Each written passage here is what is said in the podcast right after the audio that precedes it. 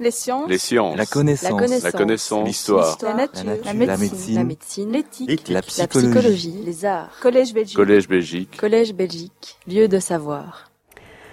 Depuis euh, la nuit des temps, il n'est pas rare de rencontrer des femmes à des fonctions politiques de premier plan.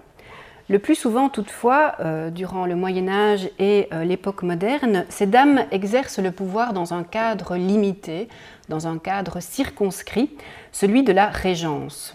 Tantôt, ces dames gouvernent lors de l'absence momentanée du prince, souvent parti à la guerre, tantôt ces dames assurent le gouvernement après la mort du roi, lorsque l'héritier qui accède au trône est trop jeune, lorsque cet héritier est mineur et qu'il ne peut exercer donc le euh, pouvoir en tant que tel.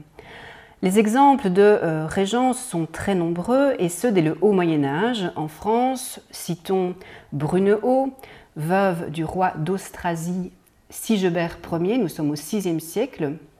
On peut également citer Adèle de Champagne, mère de Philippe Auguste, nous sommes au XIIe siècle, Blanche de Castille, mère de Louis XI, ou Saint-Louis, nous sommes au XIIIe siècle, Isabeau de Bavière, époux de Charles VI à la fin du XIVe siècle. C'est un phénomène qui ne euh, concerne pas uniquement la, la France. À l'échelle européenne, on peut également mentionner les régences de Yolande de Savoie, de Yolande de Bar, d'Isabelle d'Anjou ou bien d'Isabelle de Castille. À la fin du Moyen Âge et au début de la Renaissance, les dames qui sont en position d'exercer le pouvoir sont en fait de plus en plus nombreuses. Et on pourrait s'étonner de cette affirmation. Euh, c'est une euh, réalité qui semble en effet en contradiction avec un principe fondamental qui, en France, et seulement en France, écarte les femmes du euh, gouvernement. Depuis la succession de Philippe le Bel, vous le savez sans doute, la loi dite salique exclut les filles de France de la dévolution de la couronne. Alors pourquoi est-ce que euh, les filles de France ne peuvent exercer euh, le gouvernement, le pouvoir? Eh bien la principale raison avancée est qu'une dame ne pourrait assurer la défense du royaume à la tête des armées. C'est ça la principale raison qui est avancée pour euh, exclure les femmes du gouvernement. En réalité, le fait que, en principe, en France, le trône soit réservé aux hommes ne signifie pas que les princesses aient été écartées de la sphère gouvernementale, bien au contraire, et je vous l'ai dit, donc, il y a de très nombreuses femmes qui exercent le pouvoir, qui euh, exercent des fonctions politiques de premier plan, et ce surtout donc dans le cadre des euh, régences. Dans les Pays-Bas bourguignons, aucun héritier, qu'il soit homme ou femme, n'est exclu du pouvoir.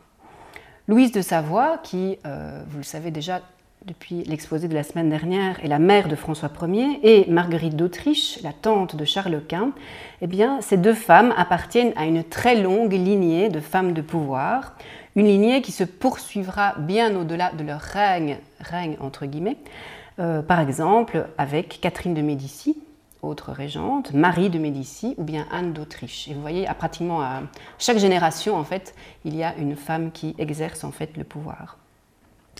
Une régence, qu'elle soit masculine ou féminine, n'est jamais aisée. Il s'agit d'un gouvernement de transition qui doit se contenter, généralement, d'expédier les affaires courantes. Les régences féminines sortent à une difficulté supplémentaire, celle des préjugés. Préjugés qui, on le sait, ont la vie dure. L'image de la femme dotée de peu de raison et d'une faiblesse physique et mentale est récurrente. Elle traverse les époques, les civilisations et les cultures. Alors je ne mentionne qu'un seul exemple.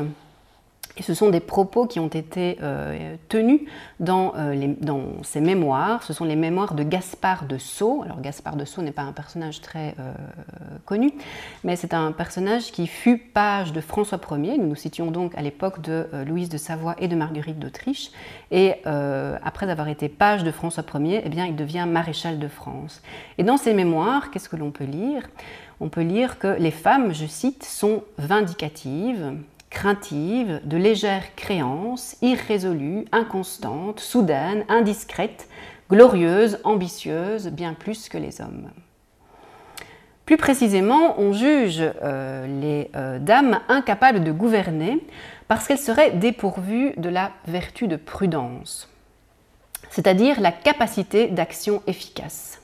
Alors, je vous montre ici, plutôt pour soutenir mon, exposé d'image, je vous montre ici une œuvre du peintre allemand Hans Baldung Green, qui euh, montre donc, qui dépeint euh, la vertu de la prudence. Et cette vertu est accompagnée de quelques-uns de ses attributs euh, traditionnels.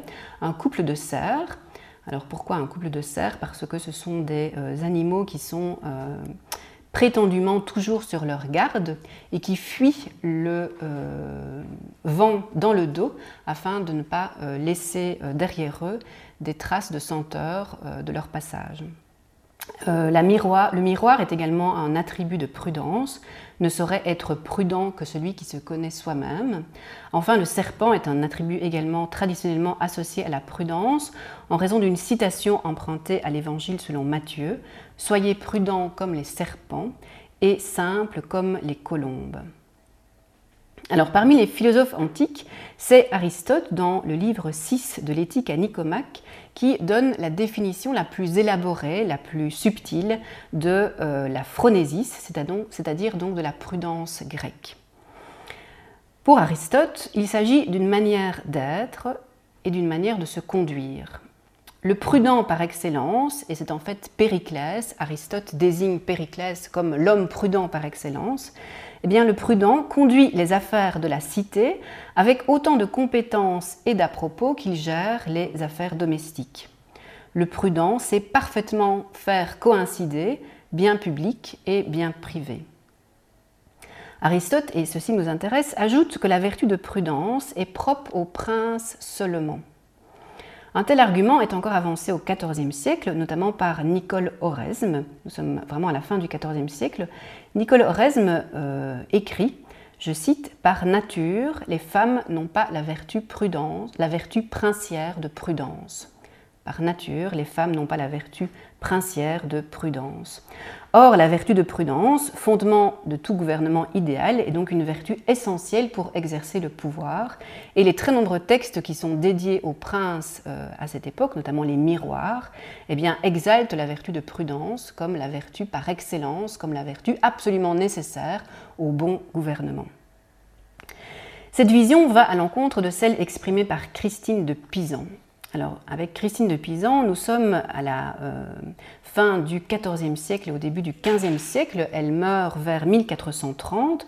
Christine de Pisan, vous le savez sans doute, est une femme écrivain d'origine italienne qui euh, vécut à Paris sous le règne de Charles VI.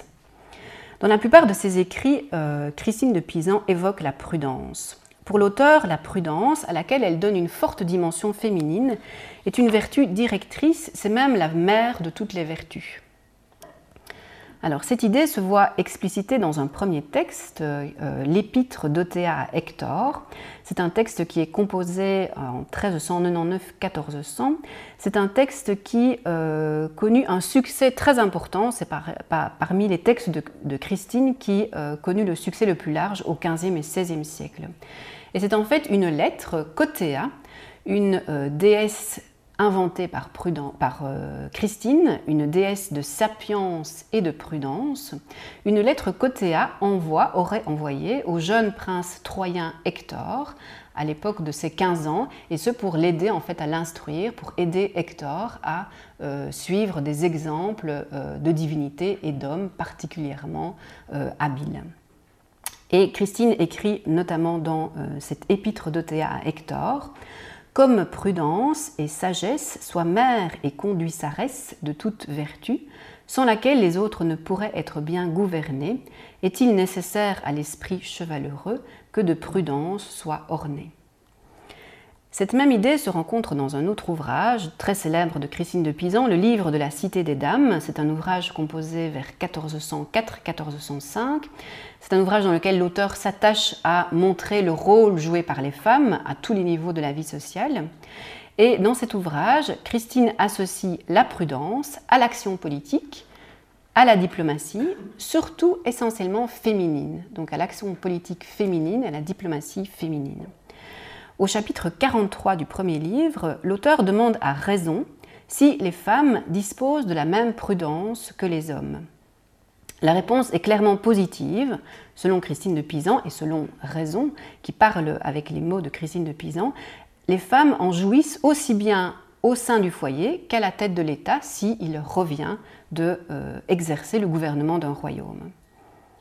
Je cite euh, Christine de Pisan un peu dans une traduction euh, d'un français plus, récent. Je reviendrai donc à la question que tu m'as posée, c'est-à-dire si la femme est pourvue naturellement de prudence. J'y réponds affirmativement. Tu devrais le savoir parce que ce que je t'ai déjà dit, mais tu peux aussi le voir par la manière dont elles accomplissent en règle générale les tâches qu'on leur confie. Raison poursuit en évoquant des régences dont euh, l'exercice du pouvoir fut guidé par la vertu de prudence. Et Raison mentionne spécialement la régence de Blanche de Castille, la mère du roi Saint-Louis, qui, je cite, tant noblement et prudemment gouverna le royaume de France, tant que son fils fut mineur d'âge, que jamais mieux par homme ne fut gouverné. Et même quand il fut grand par l'épreuve du sage gouvernement, elle fut toujours chef du conseil et rien n'était fait sans elle. Alors parallèlement, euh, donc outre le fait d'évoquer euh, la prudence et d'associer la prudence à la diplomatie et à euh, l'action politique féminine, Christine de Pisan valorise le rôle actif que les princesses peuvent jouer dans les processus de pacification. C'est un thème sur lequel Jonathan reviendra tout à l'heure, qui est en fait souvent associé aux femmes. les femmes en général sont de tout temps considérée comme pourvue de vertus pacificatrices. Et à ce propos, il suffit de rappeler que dans l'Isistrata, Aristophane met en scène un groupe de femmes grecques qui décident de faire la grève du sexe pour faire cesser la guerre du Péloponnèse. Un exemple parmi tant d'autres donc de cette vertu pacificatrice que l'on attribue aux euh, femmes. L'évocation du rôle des femmes en tant que médiatrices de la paix se rencontre spécialement dans euh, le livre des trois vertus à l'enseignement des dames de Christine de Pisan, un ouvrage qui est rédigé vers 1406. Euh, le neuvième chapitre est intitulé, je cite, Comment la sage et bonne princesse s'efforcera de mettre paix entre le prince et les barons s'il y a un désaccord. L'écrivaine y suggère à la princesse d'œuvrer en faveur de la paix. Alors je cite cette longue citation, mais qui me semble-t-il est intéressante. Par telle voix et par telle parole ou semblable, la bonne princesse sera toujours moyenne de paix, c'est donc médiatrice de paix, à son pouvoir, comme si comme était jadis la bonne reine blanche, mère de Saint-Louis, qui en cette manière se prenait toujours de mettre accord entre le roi et les seigneurs, si comme elle fit du comte de Champagne et d'autres. Laquelle chose est le droit office de sage et bonne reine et princesse d'être moyenne de paix et de concorde, et de travailler que guerre soit achevée pour les inconvénients qui à venir en peuvent?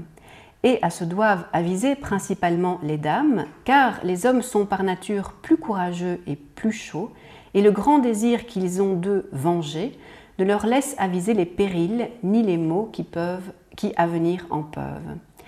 Mais nature de femme est plus peureuse et donc aussi, et aussi de plus douces conditions, et pour ce, si elle veut et si elle est sage, est peu le meilleur moyen à pacifier l'homme qui soit.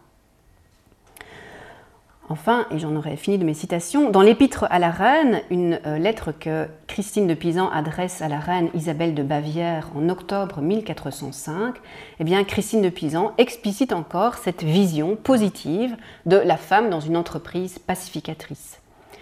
Elle y précise, je cite, Et encore à ce propos, il appartient à haute princesse et dame d'être moyenneresse, médiatrice de traités de paix. Alors, selon toute euh, vraisemblance, ces enseignements, ces écrits, cette vision, eh bien, euh, ils ont nourri Louise de Savoie et euh, Marguerite d'Autriche. Pourquoi est-ce que je dis ça? Parce que les ouvrages de Christine de Pisan, qui était en fait la première femme en Europe à avoir gagné sa vie par la plume, les ouvrages de Christine de Pisan ont été très largement diffusés la femme dirigeait un atelier de fabrication et de distribution de manuscrits euh, que, s'arrachaient les plus grands. Et plus tard, les ouvrages de Christine de Pisan ont été parmi les premiers imprimés. Plus précisément, les textes de euh, Christine de Pisan étaient conservés dans les bibliothèques auxquelles Louise et Marguerite ont eu accès, notamment dans la bibliothèque d'Anne de France. auprès de laquelle les deux princesses ont été élevées. Il faut en effet savoir que tant Louise que Marguerite ont grandi auprès d'Anne de France, qui est la fille de Louis XI, et qui, entre 1483 et 1488, gouverna le royaume de France. C'est encore une de ses autres régentes. Euh, Anne de France gouverne en lieu et place de son frère, le dauphin Charles, le futur Charles VIII, qui était trop jeune pour exercer le pouvoir. Or, en 1483, à la mort de sa mère, Louise de Savoie est envoyée à la cour, à Amboise, auprès d'Anne de France. Et elle y va retrouver, elle y côtoie Marguerite d'Autriche, qui, alors qu'elle est alors promise au dauphin Charles, au petit frère d'Anne de France, eh bien, séjourne également auprès de la régente. Parmi les lectures qu'Anne de France a pu conseiller à Louise et à Marguerite, eh on trouvait très probablement des ouvrages de Christine de Pisan. On sait en effet que dans la bibliothèque d'Anne de France, eh on trouvait des exemplaires de l'épître d'Othéa à Hector, du livre de la Cité des Dames et du livre des Trois euh, Vertus. La transmission d'un savoir politique entre Anne de France et donc par cet intermédiaire entre Christine de Pisan et Louise de Savoie et Marguerite d'Autriche s'est révélée particulièrement efficace puisque ces deux princesses sont devenues parmi les femmes de pouvoir les plus influentes euh, du temps, et aussi aux yeux de leur entourage et propagandistes des incarnations des vertus de prudence et de concorde.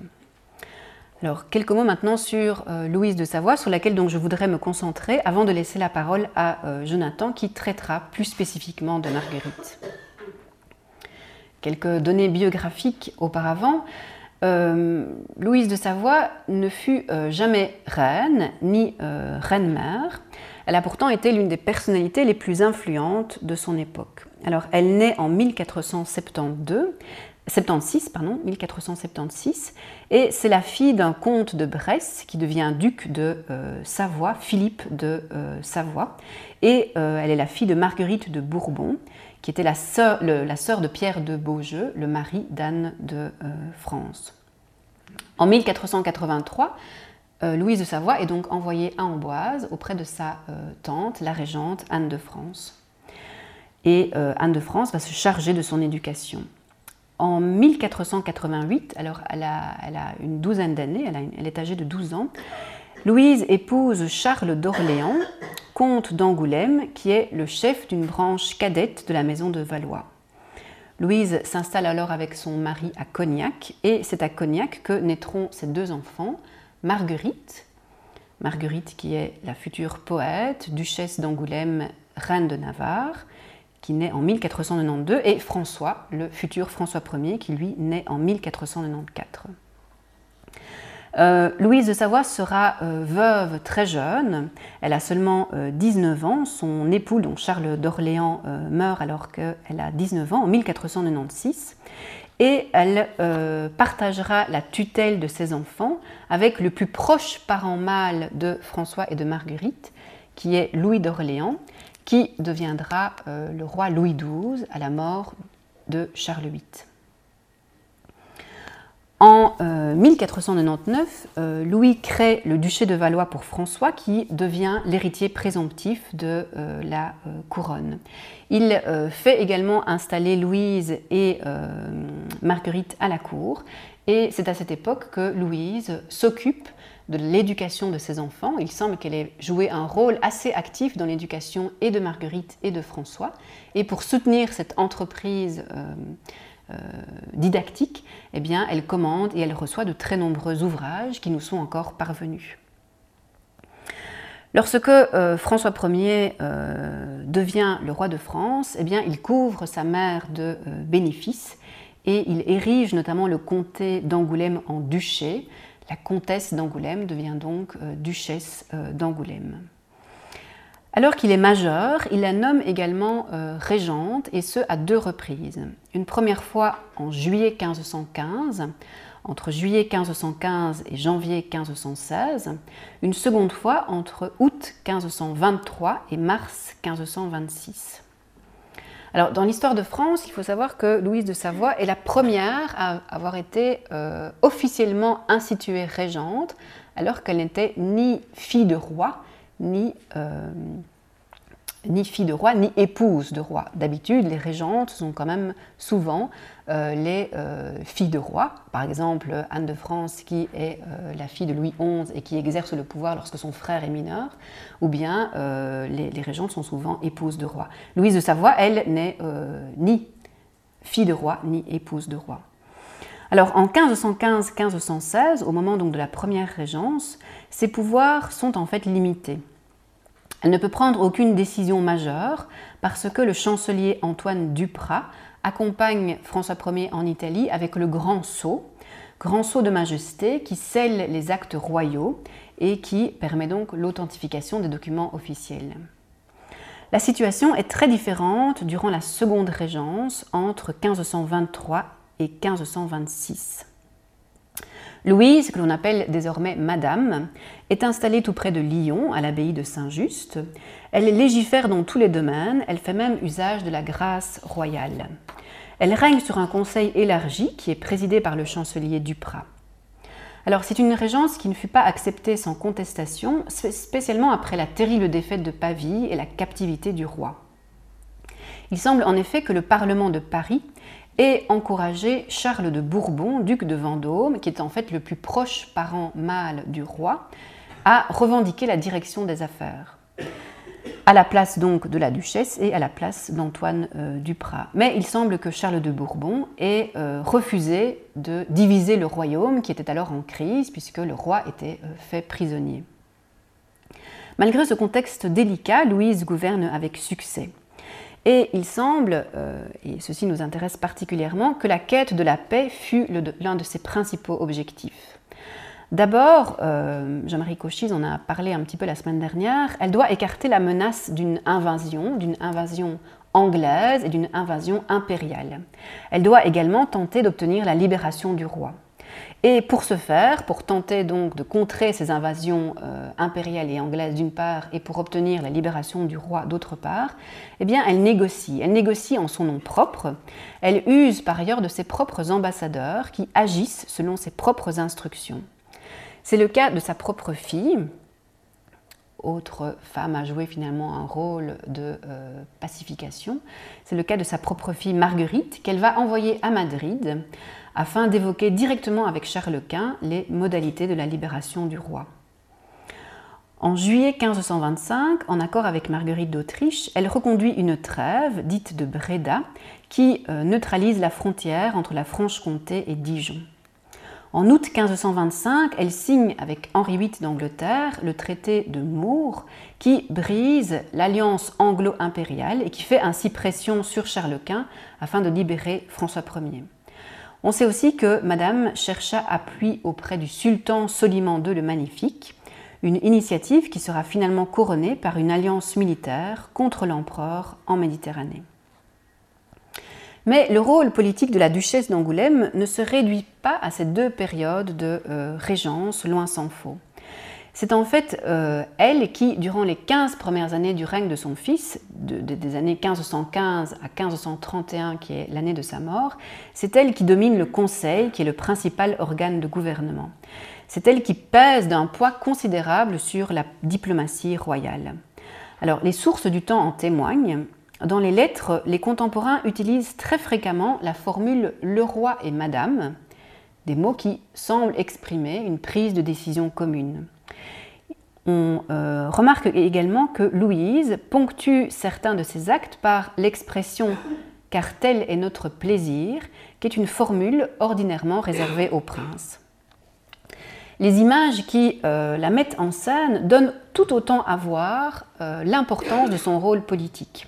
Alors je, m'arrête quelques instants sur ce frontispice. C'est euh, le frontispice qui ouvre un, ouvrage intitulé Histoire agrégative des annales et chroniques d'Anjou. C'est un livre qui est euh, rédigé par un écrivain angevin, un certain Jean de Bourdigné, qui paraît en janvier 1529, justement l'année de la signature de la paix des dames. Alors c'est un ouvrage qui est imprimé à Paris et à Angers. Il s'agit en fait d'une compilation de l'histoire du monde qui met surtout en avant les événements qui surviennent en Maine et en, Anjou, dont euh, la duchesse d'Angoulême était donc la duchesse. Alors, l'exemplaire qui a été offert à euh, Louise, qui est un exemplaire imprimé sur vélin, nous est parvenu. C'est l'exemplaire dont je vous montre ici le frontispice. Il est conservé à la Bibliothèque nationale de France. Et son frontispice, vous, le voyez, présente une euh, scène traditionnelle d'hommage du livre. C'est une scène archi-courante à l'époque où l'on voit le donateur, où l'on voit l'écrivain agenouillé au pied euh, de la euh, destinatrice ou du destinataire de l'ouvrage. On voit donc l'auteur, Jean de Bourdinet, qui est en train d'offrir un exemplaire de son ouvrage à Louise de Savoie. De façon très significative, les euh, autres exemplaires euh, du livre, toutes les autres copies imprimées, présentent également ce frontispice. Euh, ces, exemplaires imprimés s'ouvrent également sur cette gravure qui a donc été enluminée, mise en couleur dans l'exemplaire de présentation, dans l'exemplaire de luxe qui était destiné à Louise de Savoie. Et ce n'est pas toujours le cas parfois, même assez souvent, dans euh, les rééditions, enfin dans les, impressions, eh bien, on modifie cette euh, image qui était surtout destinée en fait à la dessinatrice. Je vous montre tout ça parce que c'est une manière de montrer que euh, le pouvoir de Louise s'étend au-delà des portes du palais. Le pouvoir de Louise n'est pas reconnu uniquement par par euh, le roi, par les conseillers, par les membres de la cour, mais il pourra être reconnu par tout qui achète finalement euh, cet euh, ouvrage. Et qu'est-ce que l'on voit? Eh bien, on voit l'auteur qui est donc agenouillé au pied de Louise et qui lui offre son ouvrage. Louise, elle est assise sur une chaire au dossier sculpté surmonté des armes d'Anjou. À sa droite ont pris place les princes de sang ou bien les nobles d'épée, euh, qui, vous le voyez, sont montrés en armure et qui portent le collier de l'ordre de Saint-Michel. À gauche, on trouve le haut clergé, parmi lesquels on voit un cardinal et deux évêques. Derrière les prélats, on trouve les conseillers de robe longue avec leur bonnet carré. En face, on trouve les conseillers de robe courte, la robe des marchands et des bourgeois. Louise de Savoie n'est donc pas entourée d'une cour de dames, mais elle est entourée d'une cour d'hommes, elle est entourée d'une cour de conseillers, elle est entourée de euh, personnalités qui euh, gouvernent le royaume euh, et qui attribuent avec elle les offices. Au-delà donc des périodes de régence, Louise de Savoie agit comme un alter rex, comme un autre roi, et c'est une personnalité qui continue donc de contrôler le Conseil, qui continue d'exercer le gouvernement, même au-delà des périodes de régence. Euh, l'action de Louise concerne encore les lettres et euh, les arts. Louise de Savoie, je vous l'ai dit en introduction, était une amatrice d'objets et d'œuvres d'art, notamment d'origine italienne. C'est quelqu'un qui a protégé les artistes et les poètes et elle a même suscité euh, la création artistique et littéraire des 15 premières années du règne de euh, son fils. Et ce fut notamment le cas avec Léonard de Vinci. C'est en effet à Léonard qu'elle demande euh, d'édifier sur ses propres terres, à Romorantin, nous sommes au cœur des forêts de Sologne, elle demande à Léonard de rédiger, de édifier à Romorantin une ville nouvelle une ville nouvelle qui pouvait abriter la cour, ainsi qu'un palais neuf et tout un réseau de canaux qui euh, entourait donc cette nouvelle ville de Romorantin.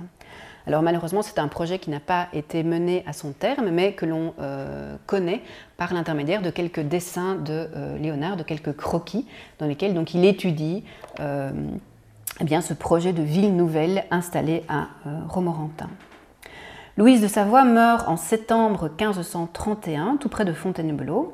Ses funérailles ont quasiment été royales, puisque on sait qu'une effigie, un, mannequin, qui est un, euh, mannequin donc reposé sur le cercueil, et c'est un, euh, honneur qui est traditionnellement réservé euh, au cérémonial des rois et des reines de France. Mais cette effigie, ce mannequin, eh bien, il portait un manteau ducal et une couronne ducale. Même dans la mort, Louise n'a donc jamais été euh, reine, mais elle reste euh, duchesse. La prudence est, euh, je vous l'ai dit également, l'un des mérites que l'on attribue le plus souvent à Louise de Savoie. Pour les lettrés qui œuvrèrent à définir son image publique, elle a fait sienne les qualités associées à la vertu de prudence au moment d'élever le jeune François d'Angoulême et puis plus tard au moment d'assumer la régence et puis euh, le rôle de conseiller. Souvent, euh, Louise est même identifiée à cette vertu, elle devient dame prudence, elle devient mère de toutes les autres vertus. Alors il est intéressant de constater que cette association a été proclamée bien avant que François n'accède sur le euh, trône de France. C'est euh, en, témoigne, et j'aurais pu multiplier les exemples, mais je vous en montre euh, deux, en témoignent deux ouvrages qui ont été rédigés donc avant 1515. Alors le premier ouvrage est intitulé Dialogue sur la folie du jeu. C'est un ouvrage qui est conservé à la Bibliothèque nationale de France. C'est un tout petit traité qui est composé en 1505 à Amboise. Il s'agit en fait d'un dialogue, d'un dialogue dans lequel l'auteur, François de Moulin, euh, met en scène une discussion entre un euh, confesseur et un pénitent à propos des jeux de hasard, met en garde euh, François d'Angoulême, le jeune François d'Angoulême, contre les jeux de hasard. Et François de Moulin, petite précision, qui est donc l'auteur de ce traité, est en fait le précepteur de François d'Angoulême, c'est lui qui participe à l'éducation du prince. Alors, qu'est-ce que l'on voit euh, sur la miniature du euh, deuxième folio de ce petit dialogue sur la folie du jeu? Eh bien, on voit la cour harmonieuse de euh, Prudence, Prudence qui est entourée de toutes sortes d'autres vertus. vous voyez que la reine des vertus, Prudence, est assise sur un trône, alors telle une reine ou bien une madone. Elle est accompagnée de l'un de ses attributs, le miroir. Elle tient dans ses mains un miroir. Et j'espère que euh, vous voyez, eh bien, cette prudence, c'est en fait un double de Louise de Savoie. Pourquoi?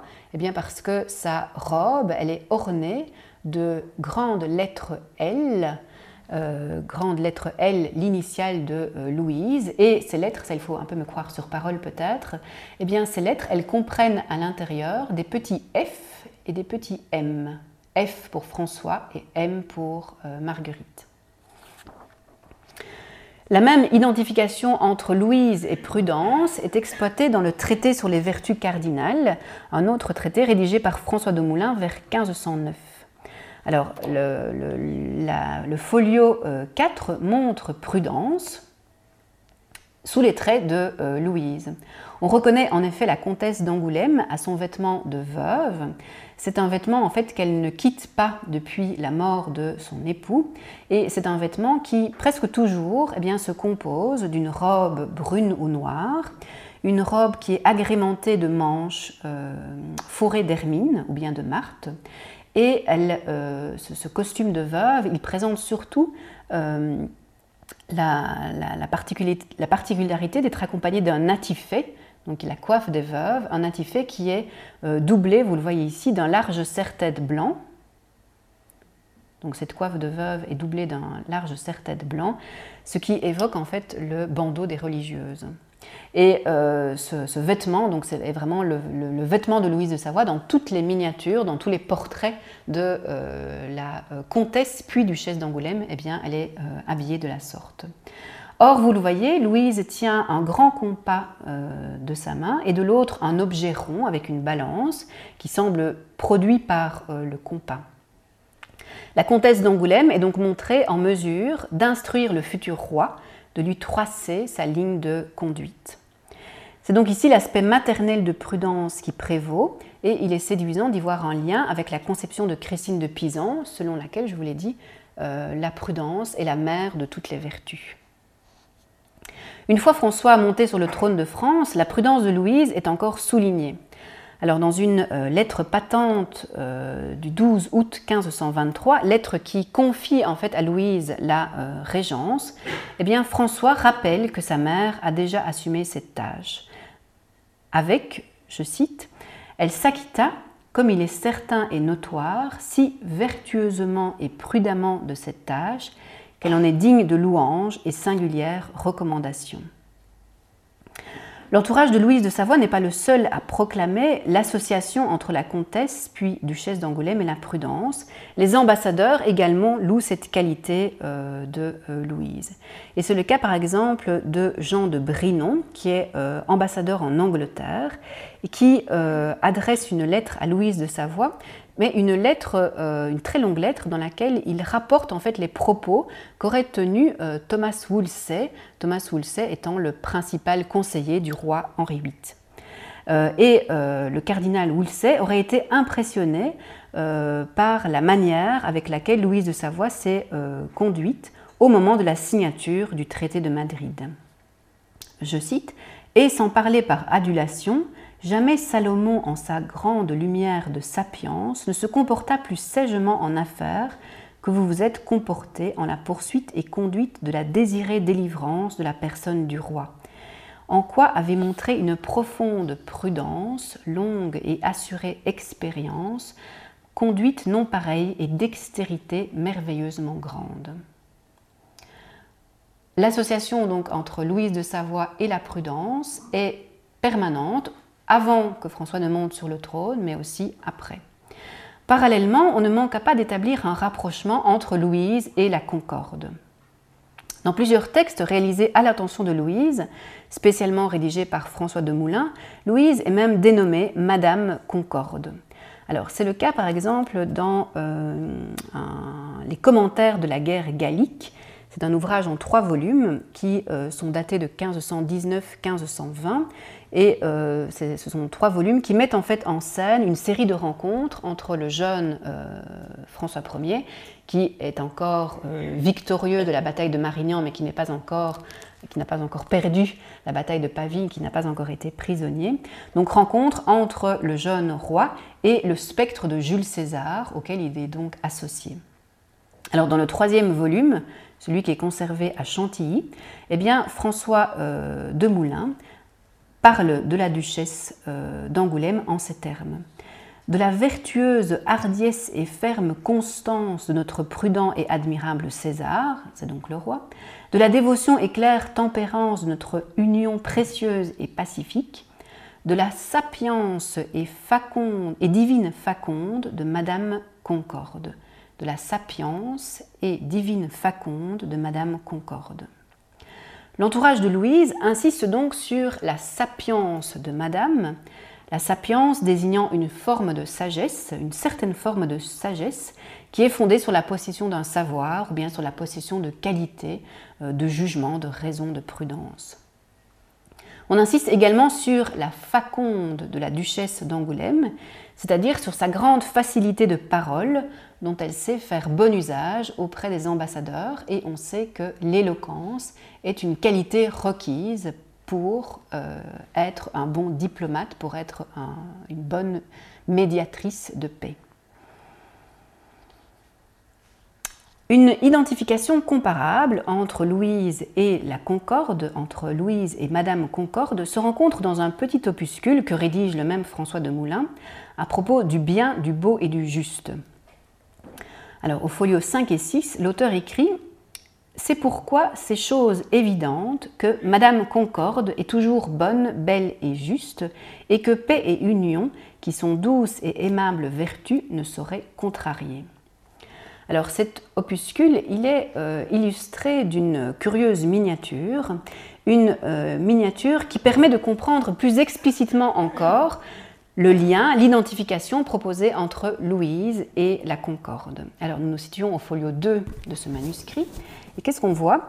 On trouve une cordelière, une cordelière qui relie plusieurs médaillons, médaillons qui évoquent en fait les trois membres de la famille d'Angoulême.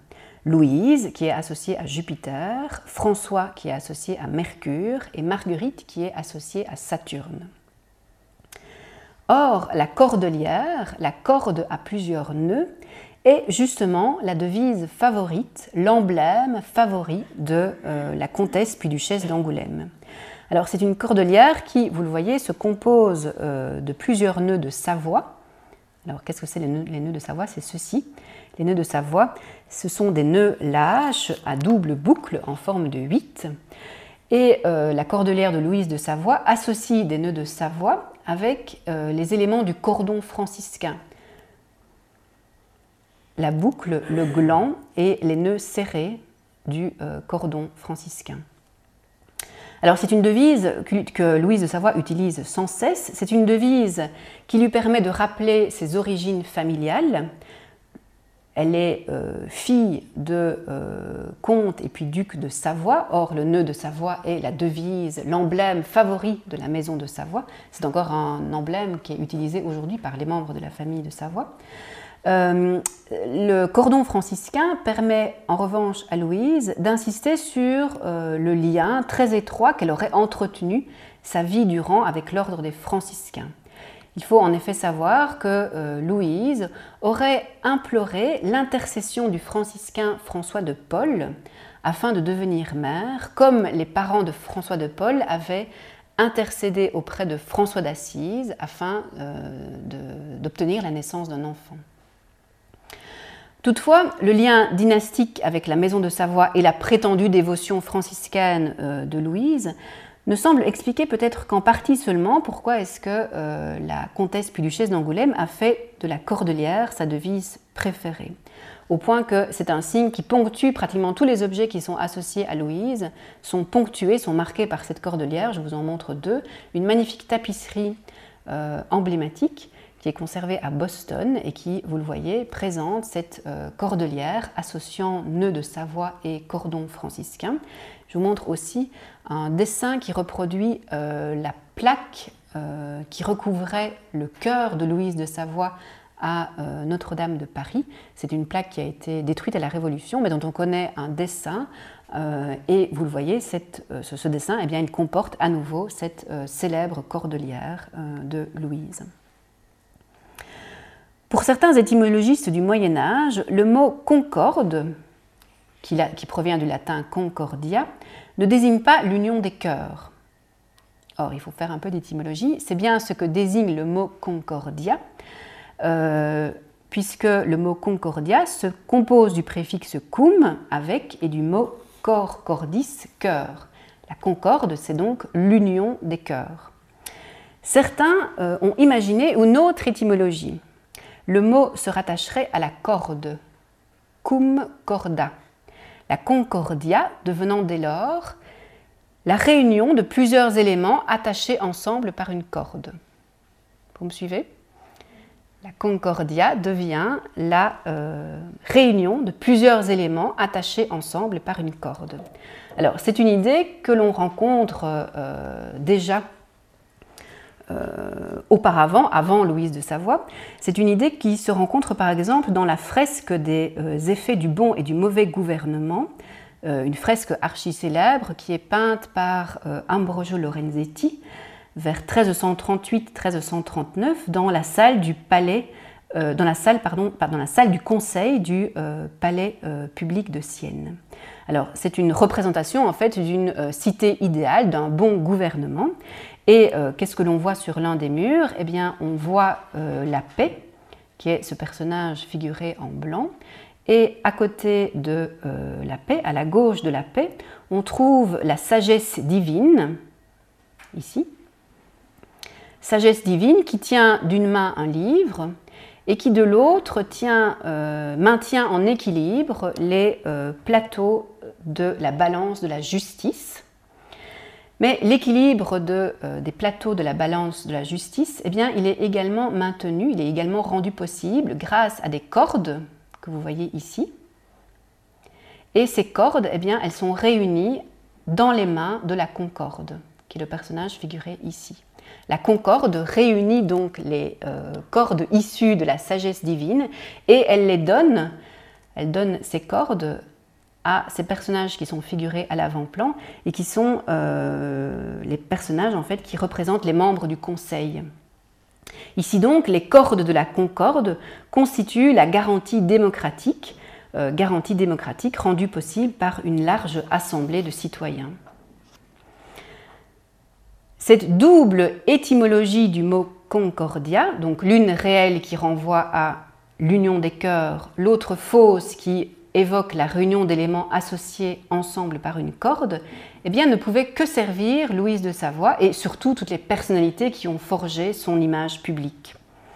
La comtesse puis duchesse d'Angoulême, dont la devise favorite est donc justement la cordelière, personnifie la concorde parce qu'elle permet un double lien. Elle permet le lien qui associe les trois membres de la famille d'Angoulême. Elle permet le lien qui associe Louise, François et Marguerite. Mais elle permet aussi la réunion des différentes composantes nécessaires au bon gouvernement. Alors, je m'explique un petit peu avant de vous perdre tout à fait, j'en ai bientôt fini.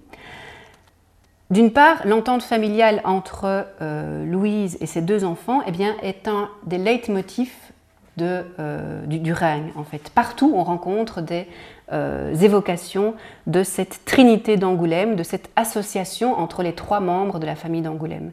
Et pour vous montrer un seul exemple, euh, je, ne sais pas si vous le verrez, euh, voici ici un frontispice d'un autre ouvrage offert à Louise de Savoie, qui à nouveau est représenté vraiment comme une reine. Et le sol de la salle dans laquelle se déroule la scène eh bien, est orné de initiales à nouveau composé de F pour François, M pour Marguerite, L pour Louise. Donc l'unité familiale, l'union familiale est un des leitmotifs euh, euh, du règne et cette unité, eh bien, elle est rendue possible par Louise, mère de François et de Marguerite. D'autre part, dans la France du XVe et du début du XVIe siècle, la notion de concorde s'applique aussi à l'union sociale, à l'union politique, à l'union entre les trois États, entre les trois ordres qui composent la société, à savoir la noblesse, le clergé et le tiers-État. Et cette idée se voit parfaitement exprimée dans euh, une dernière miniature, et ce sera ma dernière image, une miniature qui euh, illustre un manuscrit qui est consacré à l'interprétation d'un psaume, le psaume 26, un ouvrage qui est à nouveau rédigé par François de Moulin en 1516, au lendemain tout juste de la victoire de Marignan. Et dans cette euh, miniature, qu'est-ce qu'on voit? On voit Louise, que l'on identifie en raison de son costume de veuve, elle est par ailleurs euh, dénommée Concordia, Madame Concorde. Et que fait Madame Concorde? Que fait euh, Louise? Eh bien, elle, euh, elle est montrée, elle est dépeinte comme le support de l'Union nationale, puisqu'elle rassemble dans ses mains, vous le voyez, les mains d'un paysan, les mains d'un noble et les mains d'un chevalier. C'est elle qui permet donc la réunion entre les trois les trois composantes de euh, la société, la noblesse, le clergé et euh, le euh, tiers-état. Vous voyez par ailleurs que le texte qui la désigne déjà en 1516 la désigne donc comme Madame Concorde, grande, belle, digne mère de paix pacifique et union paisible. Madame Concorde, grande, belle, digne mère de paix pacifique et union paisible. Comme la déesse romane Concordia, une divinité que l'on célébrait autant parce qu'elle symbolisait l'union familiale, l'affection entre les différents membres d'une même famille, mais aussi l'union politique, eh bien Louise personnifie l'entente familiale et l'entente nationale. Elle est mère, d'abord mère de l'héritier puis mère du roi, elle est régente, elle est conseillère, mais elle est celle aussi qui amène l'union et la paix. Vaste programme, vous en conviendrez. Je vous remercie. Les sciences. Les sciences. La connaissance. La connaissance. L'histoire. La, nature. La, médecine. médecine. L'éthique. La, psychologie. Les arts. Collège Belgique. Collège Belgique. Collège Belgique. Lieu de savoir.